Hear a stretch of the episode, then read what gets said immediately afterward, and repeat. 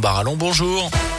Bonjour Jérôme, bonjour à tous. Et à la une, l'attaque ratée d'un fourgon blindé débarque devant la justice. Huit accusés sont jugés à partir de ce lundi devant les assises de Lyon pour ce guet-apens tendu à des convoyeurs de fonds à Saint-Chamond, les Grillet. Oui, on est le 25 septembre 2017. Peu avant 7 heures, le commando de huit braqueurs surarmés réussit à coincer le convoi de la société Proségur.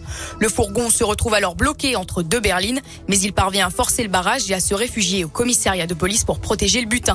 C'est alors que les malfaiteurs ouvrent le feu dans les rues de Saint-Chamond. Des tirs de de Kalachnikov en rafale. Un impact de balle va même se loger sur la façade d'une école. Finalement, aucun blessé d'état déploré. Les braqueurs, eux, finissent par incendier un premier véhicule sur place, puis deux autres dans des communes aux alentours en prenant la fuite. Ils disparaissent ensuite dans la nature, mais après six mois d'enquête, ils sont interpellés à leur domicile de Saint-Chamond, Saint-Étienne et Oulin près de Lyon. Opération menée par crainte d'une nouvelle attaque selon le progrès. Un véritable arsenal de guerre est alors retrouvé au moment des perquisitions. Merci Léa. Notez que le verdict est attendu vendredi devant les assises de Lyon. À retenir également les suites de l'accident à Brive-Charensac en Haute-Loire. D'après le progrès, le piéton renversé samedi en fin de matinée est décédé hier de ses blessures. Cet homme de 80 ans avait été percuté par une voiture à hauteur d'un passage piéton. Il avait dû être transféré à l'hôpital nord de saint Une enquête est ouverte. Dans l'actu également, jour J pour le pass vaccinal. Il remplace à partir de ce lundi le pass sanitaire. Le Conseil constitutionnel a donné son feu vert vendredi. Désormais, pour ceux qui ont plus de 16 ans, un test négatif ne suffit plus, sauf pour accéder aux établissements et services de santé. Il faut donc justifier d'un schéma vaccinal complet pour avoir accès aux activités de loisirs, aux restos, aux bars, aux foires ou pour prendre l'avion ou le train. C'est-à-dire avoir effectué sa dose de rappel dans les 7 mois après la dernière. En revanche, ces dispositions ne s'appliquent pas pour les meetings politiques.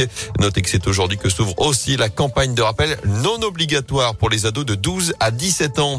Dans ce contexte, un peu d'optimisme, une sortie de la pandémie de Covid pourrait se profiler en Europe. En tout cas ce qu'estime l'Organisation mondiale de la santé grâce à la vaccination et aux contaminations naturelles dues aux variants Omicron. L'OMS stable sur une période de calme de quelques mois après la fin de la cinquième vague, avant peut-être un retour du Covid en fin d'année, mais pas nécessairement le retour de la pandémie. Elle n'avait jamais réussi pareille performance. Alizé Cornet vient de décrocher son ticket pour les quarts de finale d'un grand chelem. La française 61e mondiale a sorti en 3-7 l'ex numéro 1 mondial. La roumaine Simona Alep ce matin à Melbourne. Demain matin, c'est Gaël Monfils qui jouera pour une place en demi-finale face à l'italien Berrettini. Alors que s'ouvre aujourd'hui l'NG Open d'Andrézieux Boutéon, la 12e édition. Et cette année, les matchs seront retransmis en direct sur les réseaux sociaux, particulièrement sur Twitch, jusqu'à la finale de ce tournoi féminin dimanche prochain. Foot, un chiffre à retenir 8, c'est le nombre de points de retard de l'AS Saint-Etienne sur le premier non relégable en Ligue 1. En cause évidemment la nouvelle défaite 1-0 dans le derby vendredi soir, septième revers d'affilée pour les Verts.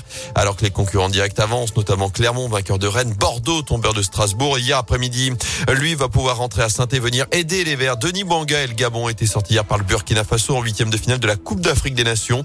Ça passe en revanche pour la Tunisie de Wabi Kazri, vainqueur 1-0 du Nigeria. À suivre aujourd'hui à 17h la Guinée de Seydousso face à la Gambie. Et à 20h, le Cameroun de Neyou et Moukoudi face à la surprise de cette compétition, les Comores. Enfin, chez les filles, pas de miracle. Les féminines de l'ASS se sont inclinées 5-0 hier après-midi face au PSG à l'Étivalière. Elles restent 11e sur 12 avec une seule petite victoire au compteur.